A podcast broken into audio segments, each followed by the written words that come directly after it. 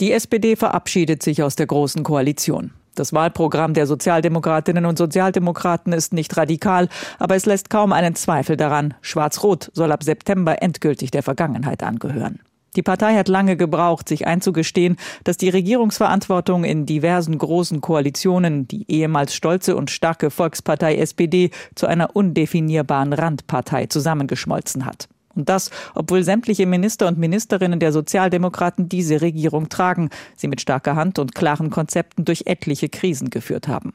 Von Heil bis Schulze, die SPD-Minister und die Ministerinnen sind die Säulen dieser großen Koalition. Ihre Häuser arbeiten geräuschlos und effizient, kompetent und frei von Skandalen. Ganz anders als die Unionsminister Altmaier oder Scheuer oder Spahn. Niemand kann wirklich erklären, warum die SPD davon nicht profitiert, warum die gute sozialdemokratische Politik der Großen Koalition einer Kanzlerin Merkel zugeschrieben wird, die CDU-Mitglied ist. Mit aktuell um die 15 Prozent ist für die SPD kein Staat zu machen und mit 15 Prozent stellt man auch keinen Kanzler. Die Aufgabe ist klar. Mit einem geschärften Profil klarer sozialdemokratischer Kante Wählerinnen und Wählern eine Alternative zu CDU, CSU, Konservatismus und grünen Öko-Bourgeoisie bieten. Ist dieses Wahlprogramm, das auf einem Parteitag im Mai verabschiedet werden wird, ein Programm, das die SPD voranbringt? Es gibt sich alle Mühe und es liest sich gut. Ehegattensplitting abschaffen, Vermögensteuer in Kraft setzen, Tempolimit einführen.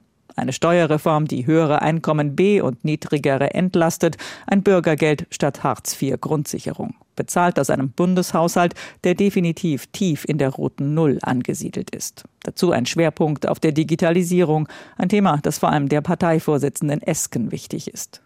Es ist ein Programm des sozial-ökologischen Wandels, allerdings ohne jegliche Revolution und Visionen kommen auch nicht vor. Darin bleibt sich die SPD dieser Tage treu. Solidarität und Respekt stellt sie in den Vordergrund. Dafür allerdings muss die Partei erst wieder selbst respektiert werden, und zwar für das, wofür sie steht. Das Programm ist truly sozialdemokratisch, dabei jünger, zeitgemäßer und grüner, auch wenn überzeugte Grüne sich davon sehr wahrscheinlich nicht locken lassen.